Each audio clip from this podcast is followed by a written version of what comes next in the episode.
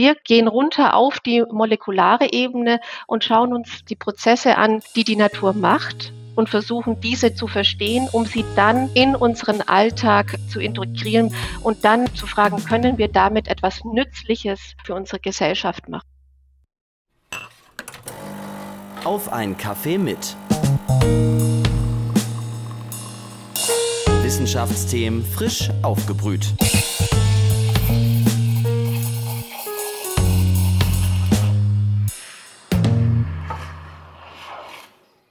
Hallo und willkommen zu einer neuen Folge Auf einen Kaffee mit, den Wissenschaftspodcast der Uni Leipzig. Mein Name ist Annika Seiferlein. Ich studiere aktuell im Bachelor und bin ganz neu als Moderatorin dabei. Hier bei Auf einen Kaffee mit spreche ich mit Dozierenden der Uni Leipzig.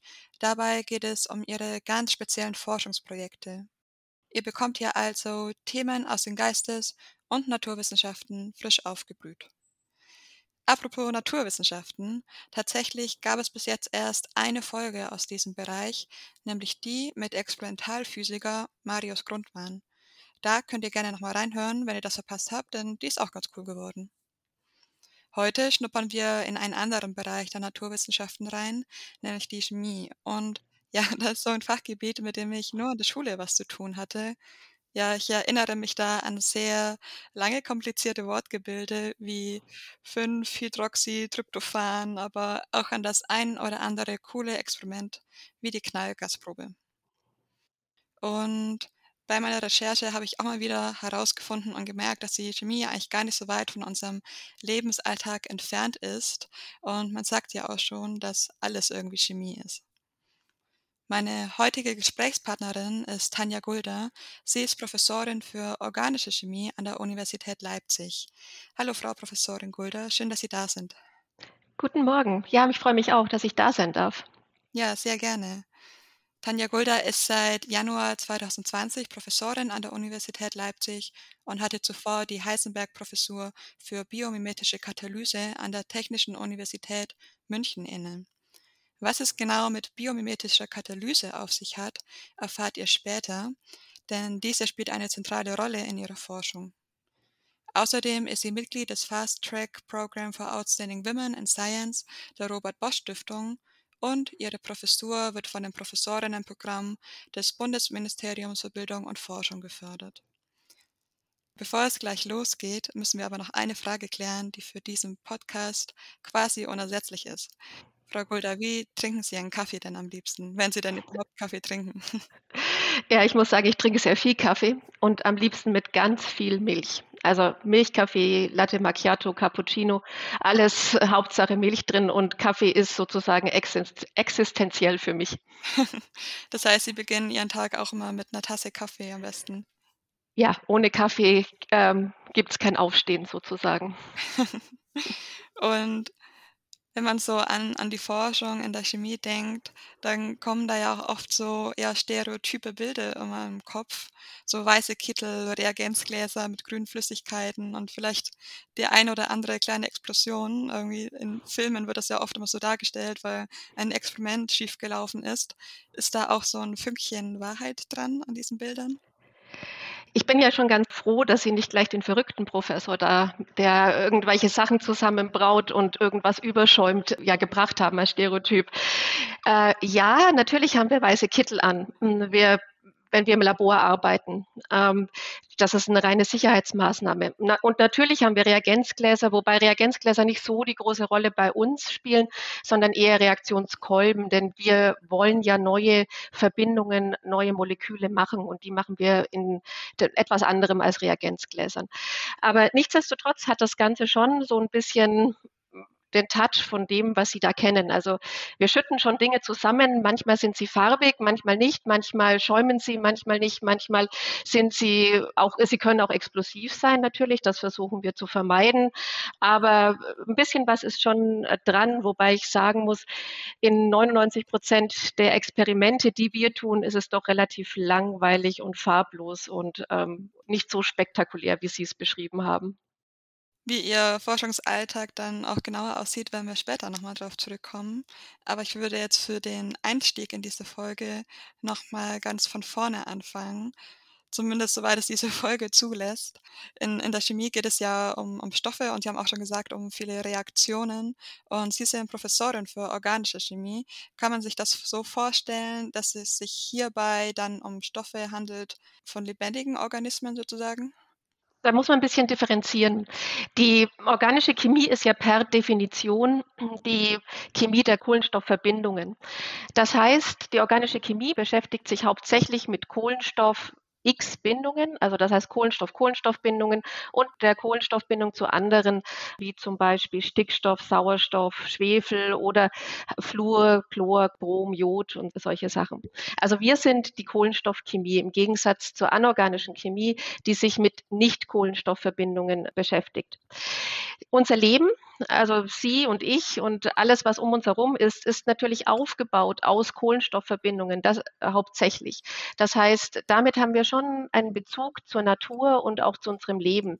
Allerdings beschäftigen wir uns doch eher mit der unbelebten äh, Kohlenstoffchemie, ähm, weil in Abgrenzung auch zur Biochemie, denn diese beschäftigt sich natürlich mit den Prozessen in lebenden Organismen.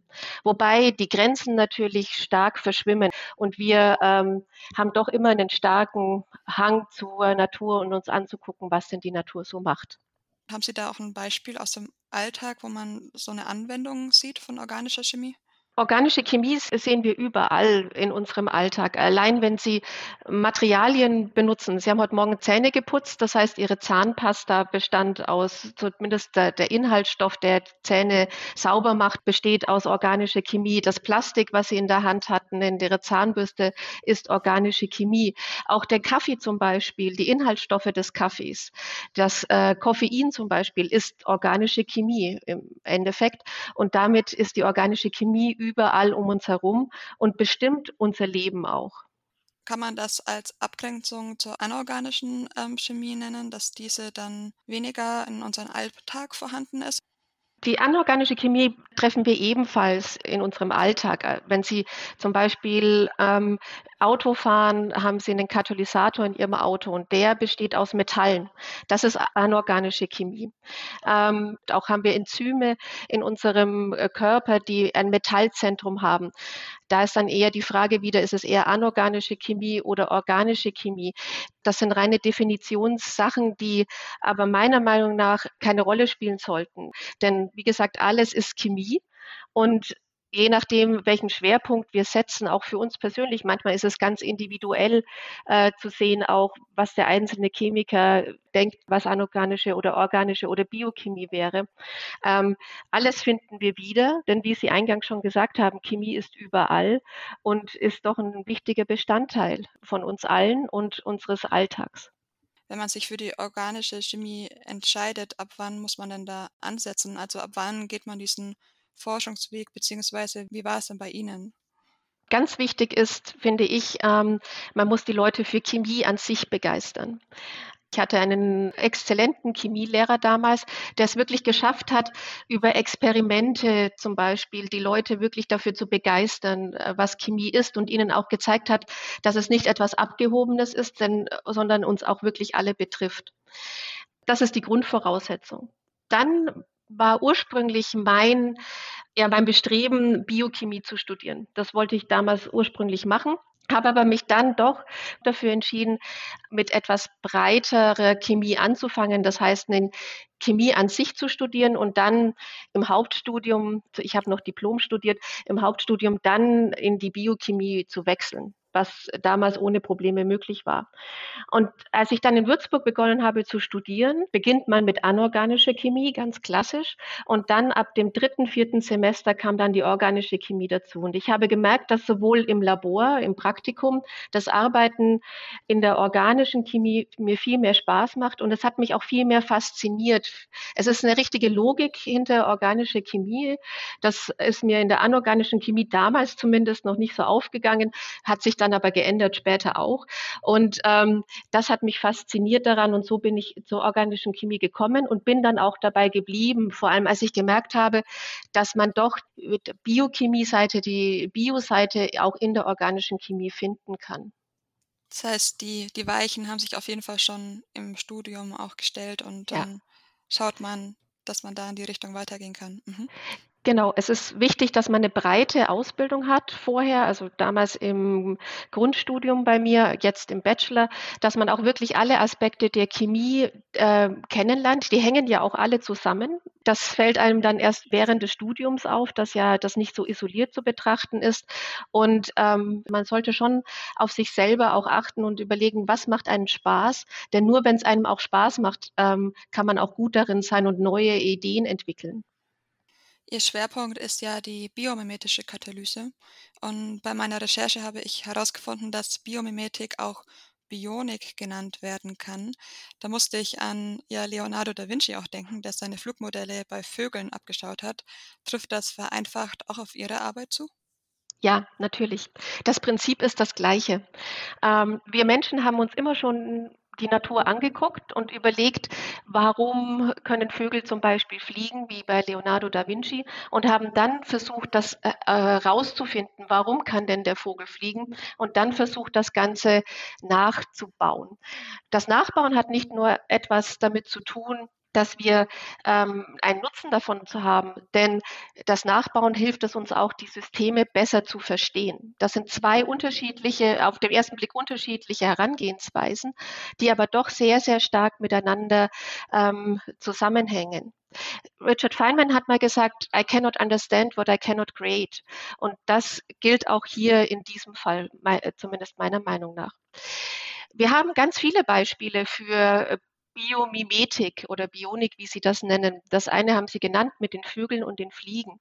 Aber auch der Fallschirm zum Beispiel ist, das Prinzip des Fallschirms ist inspiriert von der Natur. Wenn man überlegt, die Pusteblume, die meine Tochter sehr gerne äh, bei jedem Spaziergang pflückt und äh, diese kleinen Schirmchen, das ist nichts anderes wie ein Fallschirm. Oder eine Klette war das Vorbild für den entsprechenden Klettverschluss. Mhm. Und solche Beispiele kennen wir ganz viele aus unserem Alltag. Und so etwas haben wir Menschen schon immer gemacht. Was wir jetzt machen in unserem Arbeitskreis ist, dass wir ein bisschen tiefer gucken. Das heißt, wir schauen uns nicht die makroskopische Welt an, mhm. sondern die mikroskopische Welt. Das heißt, wir gehen runter auf die molekulare Ebene und schauen uns in einem molekularen Kontext die Prozesse an, die die Natur macht und versuchen, diese zu verstehen, um sie dann in unseren Alltag ähm, zu integrieren, beziehungsweise in unserem synthetischen Alltag als Chemiker zunächst und dann natürlich den nächsten Schritt zu tun, um zu fragen, können wir damit etwas Nützliches für nicht nur uns Chemiker, sondern auch für unsere Gesellschaft machen. Was hat Sie inspiriert, sich an der Natur für Ihre Forschung zu orientieren? Sie haben am Anfang schon gesagt, dass so Biochemie und die ganzen Prozesse Sie sehr interessiert. Schon als kleines Kind hat mich schon immer interessiert, was draußen um mich herum in der Natur passiert. Also ich komme aus Bayern, aus so einem kleinen 500-Seelendorf dort und wir waren immer draußen und ähm, die Natur war immer um uns rum. Und das hat mich schon immer, ich habe mich schon immer die Frage gestellt, warum hat jetzt die eine Blüte diese Farbe und die andere die jene?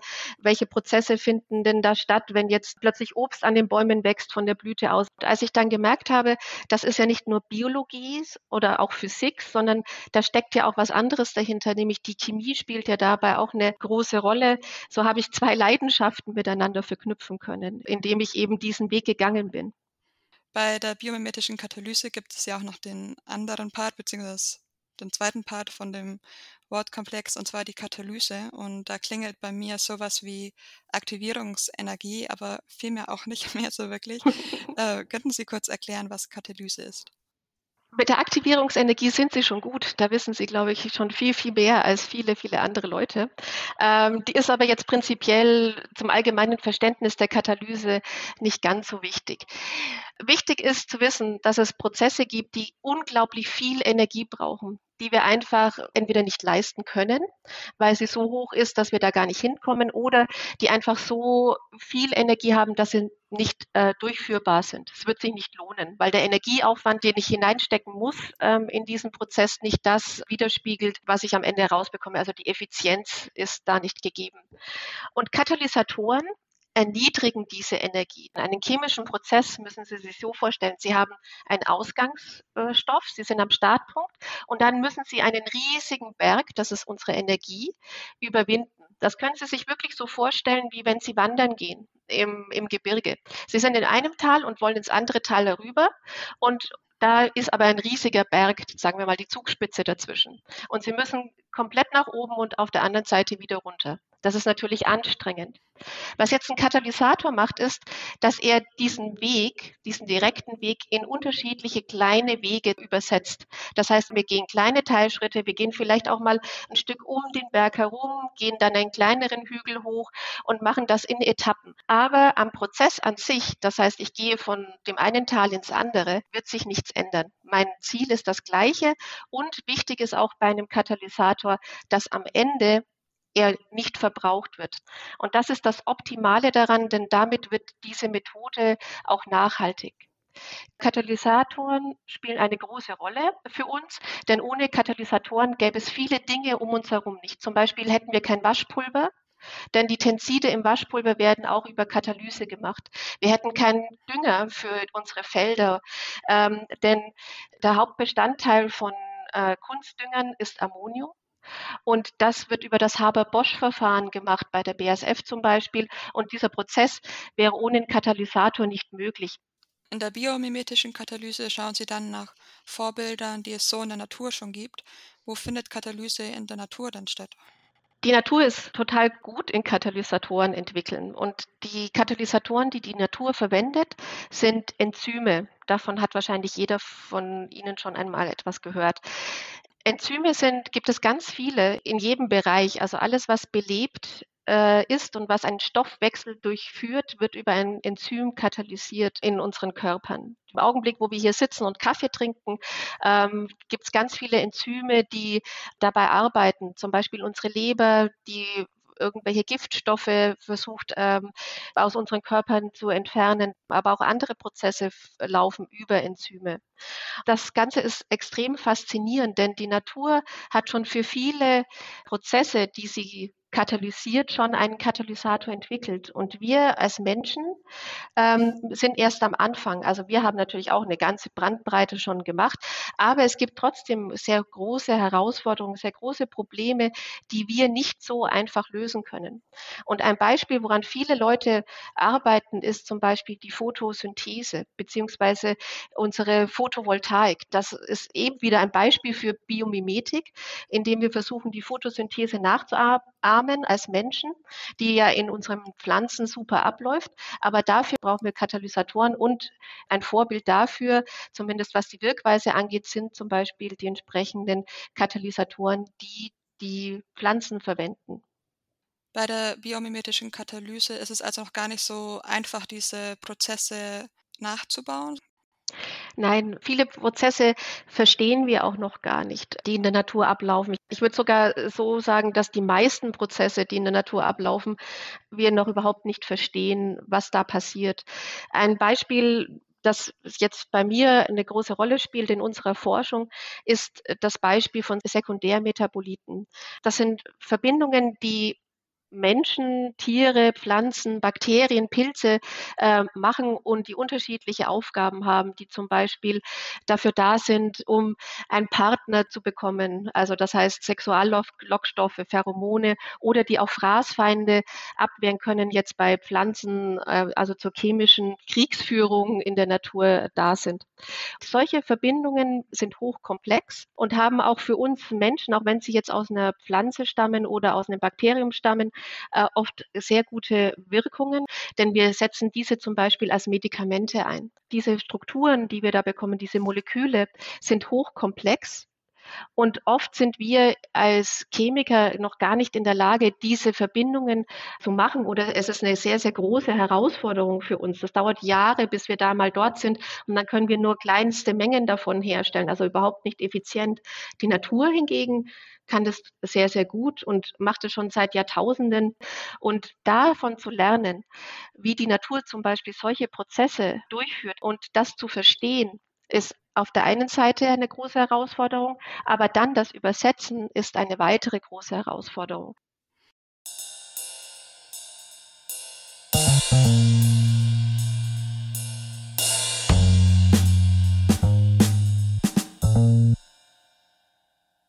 Ja, ich glaube, dass ich mir jetzt ganz gut was unter biomimetischer Katalyse vorstellen kann. Und sie spielt in ihren Forschungsprojekten ja auch eine ganz zentrale Rolle. Sie haben schon ein bisschen die Richtung genannt, in welche die Forschung gehen soll, also so in Richtung äh, Stoffe nachbilden können. Habe ich das so richtig verstanden? Wir wollen einfach Moleküle nachbauen können und zwar so effizient, wie die Natur das kann. Das heißt, wir interessieren uns für die Methodiken, die die Natur verwendet, um Moleküle herzustellen. Das ist eines unserer großen Forschungsziele. Wir haben uns dabei auf die Halogenchemie beschlossen zu konzentrieren. Halogene sind Verbindungen, Kohlenstoffverbindungen mit Fluor, mit Chlor, mit Brom oder mit Jod. Und ähm, diese Atome, diese Halogene haben, sind ebenfalls extrem nützlich ähm, für uns Menschen, denn die geben den Verbindungen besondere Eigenschaften. Zum Beispiel äh, 20 bis 30 Prozent der Medikamente tragen ein Halogenatom. Das Problem ist, dass wir als organische Chemiker diese Kohlenstoff-Halogen-Bindungen sehr schwer knüpfen können, zumindest wenn wir das selektiv machen wollen und nicht einfach egal wo es ist, da muss es hin, sondern dass wir wirklich ganz gezielt das einführen können. Und die Natur kann das sehr gut. Und wir versuchen das zum einen uns anzuschauen, wie macht das die Natur? Das ist unser erster Ansatz. Wir arbeiten mit den Enzymen, versuchen hier die Wege aufzuklären, aber dann auch die Übersetzung zu machen vom Organismus hin in unseren Reaktionskolben. Wie können wir das nachbauen? Das ist unser zweiter großer Schwerpunkt. Und der dritte große Schwerpunkt ist dann auch, okay, jetzt können wir es machen. Aber für was machen wir das? Alles, was wir tun, hat auch einen Anwendungsaspekt, denn nur etwas zu machen, damit wir es getan haben, finde ich persönlich ähm, zwar eine Herausforderung, aber nicht erstrebenswert. Stichwort Anwendung. In einem Ihrer Forschungsprojekte steht auch im Titel, dass Sie diese zur Darstellung biomedizinischer Wirkstoffe verwenden wollen. Heißt das, dass Sie sozusagen Arzneimittel irgendwie herstellen? Arzneimittel herstellen ist noch ganz weit hinten in der Kette. Wir machen den Anfang. Das heißt, wir gucken uns an, welche Naturstoffe macht die Natur, für was sind die gut und wie können wir die effizient darstellen, damit sie danach weiter entwickelt werden können und dann hoffentlich irgendwann in der Apotheke zu kaufen sind. Dafür brauchen wir natürlich äh, neue Methodiken.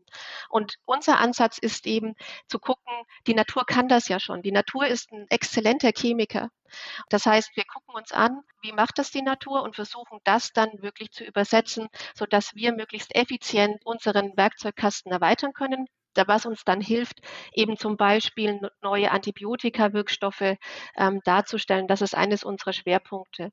Die meisten Antibiotika sind Naturstoffe, also Penicillin ist ja aus einem ähm, Pilz zumindest das ursprüngliche Penicillin, also ein Naturstoff.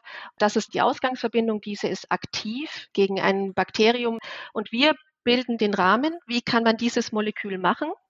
Und dann natürlich, wie können wir dieses Molekül weiter optimieren? Wir bilden sozusagen die Grundlage und geben dann den Pharmazeuten, den Medizinern etwas an die Hand, um eben das dann in die Anwendung überhaupt bringen zu können, das Ganze überhaupt machen zu können.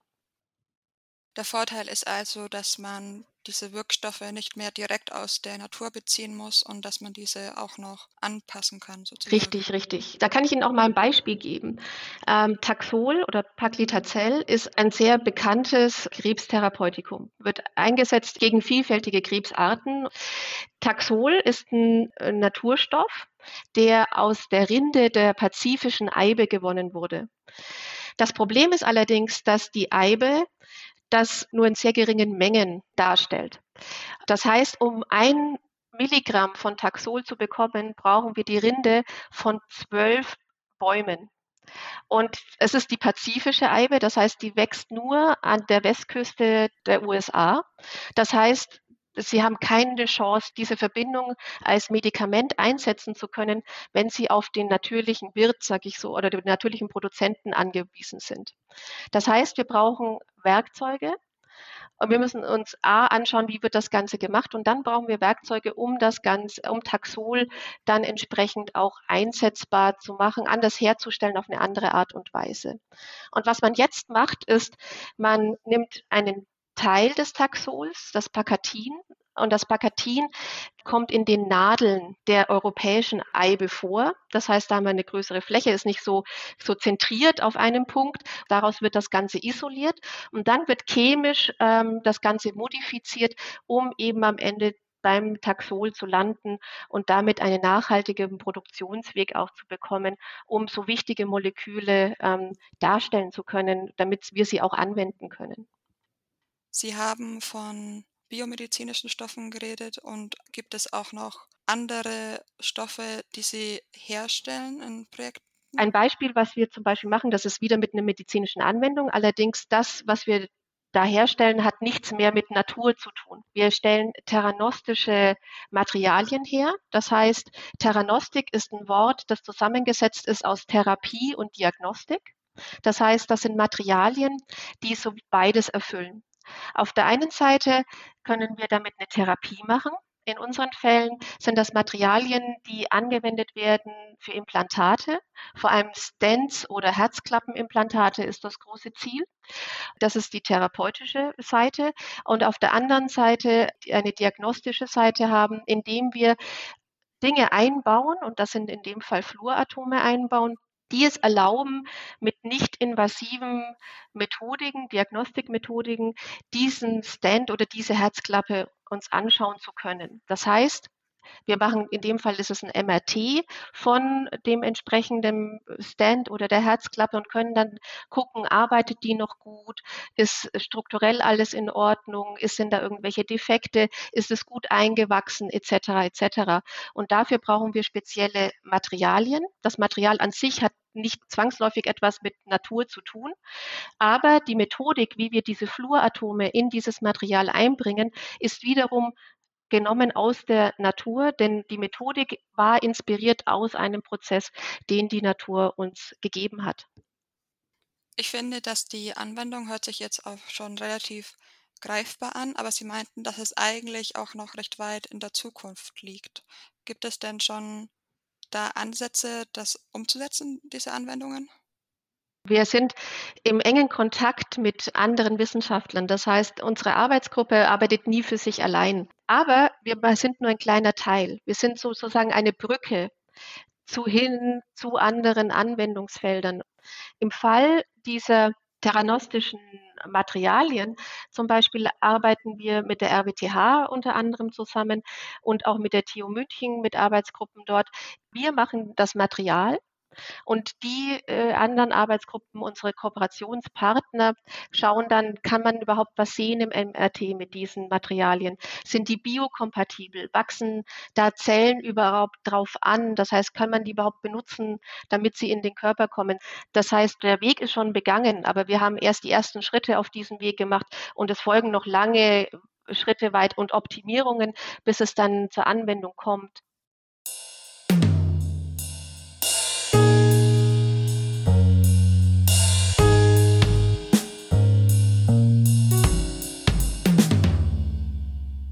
Wir hatten es schon am Anfang von Stereotypen in der Chemie. Und wie sieht denn Ihr Forschungsalltag aus? Also kann man sich das so vorstellen, dass Sie dann den ganzen Tag im Labor stehen und äh, oder sind Sie eher am Computer? Wie sieht das aus? Ich muss leider sagen, ich bin die meiste Zeit an meinen Computer gefesselt. Äh, ich liebe es, im Labor zu arbeiten man kann sich das so vorstellen, wie wenn man kocht. Wir nennen das auch Kochen im Laborjargon. Ähm, das ist nichts anderes, dass, wie wenn Sie jetzt abends Ihr Abendessen machen, nur dass Sie es halt nicht essen können am Ende. Ähm, das hat mir schon immer Spaß gemacht und ich habe es geliebt, im Labor zu stehen und ähm, da wirklich etwas entstehen zu sehen. Den weißen Kittel haben bei mir meine Studenten an. Äh, meine Doktoranden und meine Postdoktoranden äh, sind diejenigen, die im weißen Kittel rumlaufen. Wenn sie mich im weißen Kittel sehen, dann kriegen meine Doktoranden, glaube ich, eher Angst. Jetzt komme ich, weil ich weiß nicht, ob ich da mich heute noch einklinken könnte in den Laboralltag. Ich wüsste, glaube ich, gar nicht mehr, wo was steht. Immer. Allerdings macht es trotzdem nichts aus. Ich sehe mich da eher so ein bisschen auch als ähm, ja, Außenministerin des Ganzen. Ich muss das Ganze nach außen tragen, ähm, in die Community mit mit den Kollegen sprechen, äh, Forschungsprojekte auch identifizieren natürlich auch gemeinschaftlich mit meinen äh, Mitarbeitern und ja, sie auch anleiten, meine, meine Mitarbeiter, in welche Richtung soll es gehen, welche Probleme gibt es, denn es ist, glaube ich, die Balance zwischen meinen Mitarbeitern, die ihre Ideen generieren aufgrund dessen, dass sie mittendrin stecken und das Ganze ähm, ja auch händisch machen. Und ich, die eher diese Vogelperspektive ein bisschen darauf hat, wenn wir das alles zusammenbringen, dann können wir auch erfolgreich sein in unserer Forschung. Also es braucht wieder mehrere Seiten, um das Problem anzugehen. Ja, Sie haben jetzt auch schon ganz oft Ihre Arbeitsgruppe angesprochen und dass da auch Studierende mit dabei sind. Und ich habe auch schon auf Twitter gesehen, dass Sie dort aktiv sind mit Ihrer Forschungsgruppe und dass Sie dort auch darüber tweeten, wenn jemand seine Masterarbeit oder ähnliches angefangen hat. Wie kommt man denn als Studentin in die Forschung? Dadurch, dass ein großer Teil unserer Forschung Praxis ist, legen wir sehr viel Wert darauf, dass ähm, unsere Studenten auch gut praktisch ausgebildet werden. Das heißt, sie haben den ersten Kontakt mit meinen Mitarbeitern, wenn sie in ihr Praktikum gehen, mhm. ähm, im, im Bachelorstudiengang. Und da lernen sie die Grundzüge des Arbeitens. Das hat natürlich jetzt noch nichts mit Forschung primär zu tun. Sie machen dort Dinge, um einfach ihnen eine Ausbildung zu geben. Aber sie sehen schon einmal, wie denn ihr Alltag sein könnte, wenn sie jetzt bei mir im Labor stehen. Das ist das Erste. Das zweite Mal kommen Sie dann auch schon mit Forschung in Berührung, wenn Sie Ihre Bachelorarbeit machen. Die machen Sie bei mir äh, in meiner Arbeitsgruppe gemeinschaftlich mit einem Doktoranden dort. Ähm, Sie kriegen dann einen Teilaspekt, aber Sie kriegen seine Doktorarbeit, die Sie dann beforschen. Das ist natürlich limitiert, dadurch, dass die Zeit auch limitiert ist, auf eine sehr spezifische Fragestellung. Aber da können Sie schon mal im Kleinen erproben, wie denn Forschen überhaupt läuft. Und das Ganze setzt sich dann weiter fort in ihrem äh, fortgeschrittenen Vertiefungspraktikas im Masterstudiengang und dann richtig in der Masterarbeit, wo sie sechs Monate ein Thema haben, das sie für sich alleine voranbringen müssen und wo sie eigene Ideen entwickeln können. Und dann setzt sich das Ganze natürlich auch weiter fort in ihrer, ähm, in ihrer Doktorarbeit. Interessierte Leute, die bei uns auch zum Beispiel ein Vertiefungspraktikum gemacht haben, haben auch die Möglichkeit, bei uns als äh, studentische oder wissenschaftliche Hilfskräfte zu arbeiten und da eben auch weiter mit an der Forschung dran zu bleiben, gemeinschaftlich mit meinen Leuten. Das heißt, sie haben verschiedenste Möglichkeiten, bei uns mal reinzuschnuppern innerhalb ihres Studiums, aber auch dann in Form einer ja, Hilfskraftstelle, beziehungsweise dann, wenn es richtig ernst wird, dann auch in ihrer Doktorarbeit, da Teil unseres Teams zu werden. Ich sehe es als wichtig an, dass man frühzeitig auch die Studenten mit in den Forschungsalltag einbindet, denn nur so können die Studierenden auch ähm, herausfinden, ist das, das wirklich das, was ich auch machen möchte oder nicht. Sie haben gerade gesagt, dass ja die Forschung dann schon eine Rolle im, im Studium von Anfang an spielt und Sie wurden und werden von Programmen gefördert, die Frauen in der Wissenschaft unterstützen. Warum finden Sie es wichtig, dass es solche Programme gibt? Ich denke, dass man ähm, Frauen fördern muss in den Naturwissenschaften allgemein, denn Frauen sind immer noch die Minderheit in den Naturwissenschaften. Man muss bei der Frage ansetzen, warum ist das eigentlich so? Denn wenn ich die Studierenden anschaue, in der Chemie zum Beispiel, so ist das ungefähr 50-50. Bei den Promotionen ist es immer, ist es ein bisschen weniger ähm, Frauenanteil, aber immer noch sehr hoch. Aber dann bricht es ab. Alleine in dem Postdoc machen relativ wenige Frauen und dann den Schritt wirklich zu einer Forscherkarriere im akademischen Umfeld machen ganz, ganz wenige. Das heißt, wir sind immer noch eine Männerdomäne. Und das hat natürlich verschiedenste Gründe. Und eines geht darum, kann man Familie und äh, Karriere, eine Forschungskarriere auch miteinander vereinbaren. Und deshalb braucht es A, Förderprogramme, um eben das auch möglich zu machen und Frauen auch zu unterstützen in ihrem Vorhaben. Jetzt nicht nur finanziell, ähm, was es angeht, kann ich mir eine, ein Kindermädchen leisten, das immer wieder mal auf mein Kind aufpasst, sondern auch ähm, ja, dass Frauen auch selbstbewusster werden, was das angeht. Da haben wir unseren männlichen Kollegen immer noch einen kleinen Nachteil diesbezüglich. Und aber ich glaube auch das Wichtigste ist es, dass es Frauen als Vorbilder gibt, die zeigen, ja, es ist möglich, um jüngere Frauen auch zu ermutigen, diesen Schritt zu tun. Das heißt, dass solche Programme dann auch genau dort äh, ansetzen können, beziehungsweise dass so ein generelles Verständnis dafür geschaffen werden muss noch. Genau, dass ein generelles Verständnis dafür geschaffen wird, das fängt im Kleinen schon an. Das ist jetzt nicht chemiespezifisch, äh, sondern dass man sagt, man hat seine Arbeitsgruppenseminare nicht abends um 18 Uhr oder auch ähm, Kolloquien, wenn man Vortragsgäste einlädt, die Fakultät lädt ein oder das Institut äh, oder auch entsprechende Sitzungen, dass die nicht abends um 17 oder 18 Uhr angesetzt werden, sondern zu einer normalen Arbeitszeit, wo man eben eine entsprechende Betreuung hat für sein Kind. Solche äh, Sachen finde ich extrem wichtig. Was ich auch wichtig finde, und das ist der Punkt, den ich vorher äh, gemeint habe, dass Frauen auch durchaus selbstbewusster auftreten sollen und dass man Frauen auch in Soft Skills äh, anders fördern muss als entsprechende männliche Kollegen. Das fand ich extrem hilfreich bei der Robert Bosch Stiftung. Wir bekamen genau diese Soft Skills Trainings in dieser Zeit von der Robert Bosch Stiftung genau auf uns als Frauen in der Wissenschaft zugeschnitten.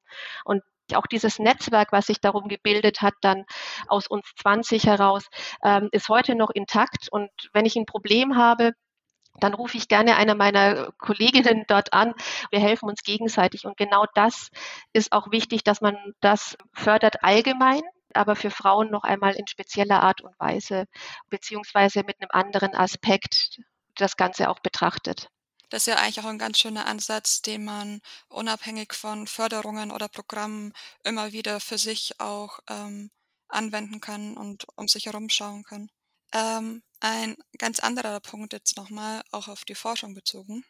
Während der Corona-Pandemie ist generell das Thema Forschung stark in den Fokus der Öffentlichkeit gerückt.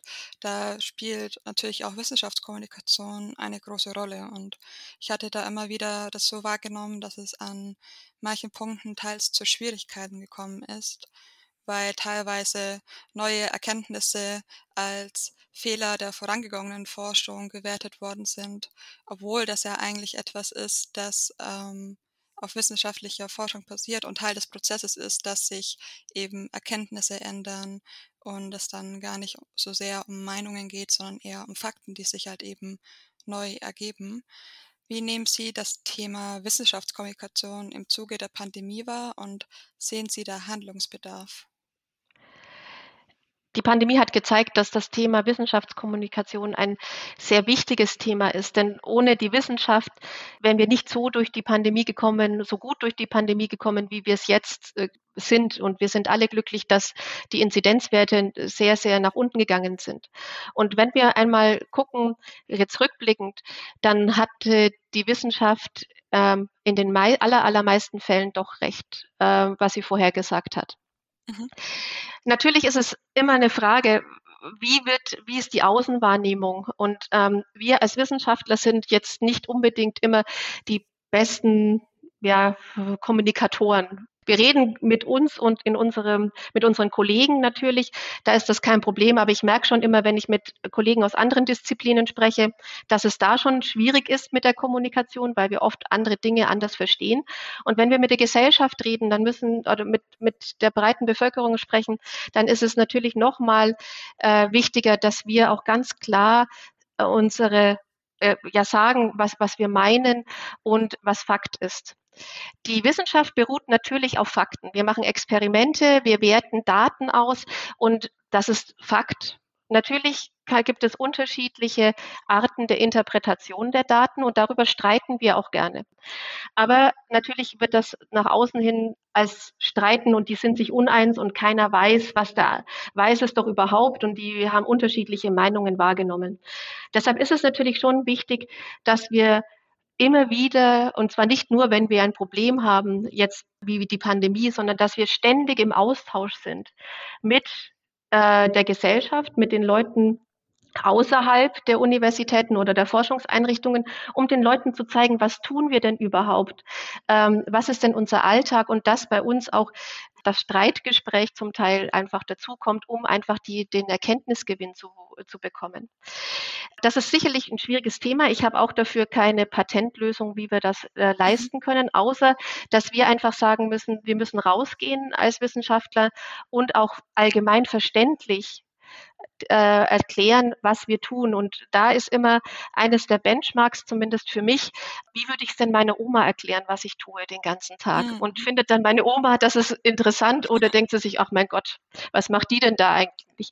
Und es, da müssen wir hinkommen. Und das fängt an bei Kindern, indem wir Experimente in den Kindergärten machen mit, mit den Kindern, in den Schulen, aber auch mit Jugendlichen und Erwachsenen. Und es gibt heute schon interessante Programme dafür. Aber ich denke, da haben, müssen wir uns auch an die eigene Nase fassen, dass wir doch durchaus hier noch mehr leisten äh, können und auch mehr leisten müssen. Denn vieles unserer Arbeiten werden ja auch von Steuergeldern bezahlt. Und ich denke, es ist nur recht, dass wir dann auch sagen, was wir denn mit diesen Geldern gemacht haben und welchen Erkenntnisgewinn und welchen Nutzen wir denn daraus auch dann für, die, für den Steuerzahler sozusagen äh, ziehen können. Wir haben jetzt in der Folge viel darüber gesprochen, dass Forschungsprozesse langwierige Verfahren sind. Wenn Sie auf Ihre Zeit als äh, Chemikerin zurückblicken, gab es eine Erkenntnis, die Sie besonders überrascht hat oder auf die Sie sehr stolz sind? Sehr stolz bin ich zum einen auf meine Arbeitsgruppe, muss ich sagen. Ich bin auf meine äh, Mitarbeiter extrem stolz, die jeden Tag sehr viel tun, um auch wirklich hier voranzukommen. Jetzt äh, die, die aktuell hier sind und die, die äh, die bei mir schon promoviert haben und rausgegangen sind und jetzt irgendwo bei Firmen arbeiten oder auch selbstständig sind. Auf die bin ich besonders stolz, diese Entwicklung zu sehen, die die gemacht haben als Forscher, ähm, jetzt nicht nur als Chemiker, sondern auch persönliche Entwicklungen. Das macht mich extrem stolz in, in, dem, in dem Ganzen. Denn ich bin ja nicht nur Forscherin, sondern ich bin ja auch eine Art Lehrerin. Das Zweite, was mich schon stolz macht, ist, dass es uns gelungen ist, doch wenn auch im Kleinen große Beiträge zu leisten, die die Forschung voranbringen, zum Beispiel neue Moleküle entdeckt zu haben, die gegen Infektionskrankheiten äh, helfen. Das habe ich zum Beispiel in meiner Doktorarbeit gemacht. Das ist auch patentiert. Da interessieren sich heute noch Leute dafür. Das ist ein Ausgangspunkt, wo Medikamente gegen Malaria zum Beispiel weiterentwickelt werden. Und auch wenn es vielleicht am Ende des Tages doch nicht dazu kommt, dass man genau das kaufen kann, so haben wir doch ein kleines Puzzleteil dazu geliefert und damit einen Beitrag geleistet, um da die Forschung weiter voranzubringen. Das war unsere Folge mit Tanja Gulda. Sie ist Professorin für organische Chemie und hat uns Einblicke in ihre Forschung und in ihren Alltag als Wissenschaftlerin gegeben. Vielen Dank, dass Sie heute dabei waren, Frau Gulder. Ich bin auch eher tatsächlich überrascht, wie konkret wir in der Folge noch geworden sind. Also ich glaube, dass viele, wenn sie an Forschung und Wissenschaft denken, eher an abstrakte Prozesse denken. Und ich finde, wir haben ähm, heute gut nochmal zeigen können, wohin das alles gehen kann und wohin auch die Anwendung dann auch gehen kann. Vielen Dank auch an euch, liebe ZuhörerInnen, dass ihr bis zum Ende dabei wart. Alle unsere Folgen von Auf einen Kaffee mit findet ihr auf Spotify, Apple Podcast sowie auf dem YouTube-Kanal der Uni Leipzig. Wir haben jetzt über 15 Folgen zu allen möglichen Themen online, sei es Soziologie, Jura oder Ökonomie. Hört da echt gerne mal rein und genau, liebe Frau Gulda, ich wünsche Ihnen noch einen schönen Tag. Es hat mich sehr gefreut, Sie kennenzulernen. Ich äh, habe mich auch gefreut und es hat mir Spaß gemacht und ich wünsche Ihnen auch noch einen schönen Tag. Machen Sie es gut. Dankeschön. Tschüss. Tschüss.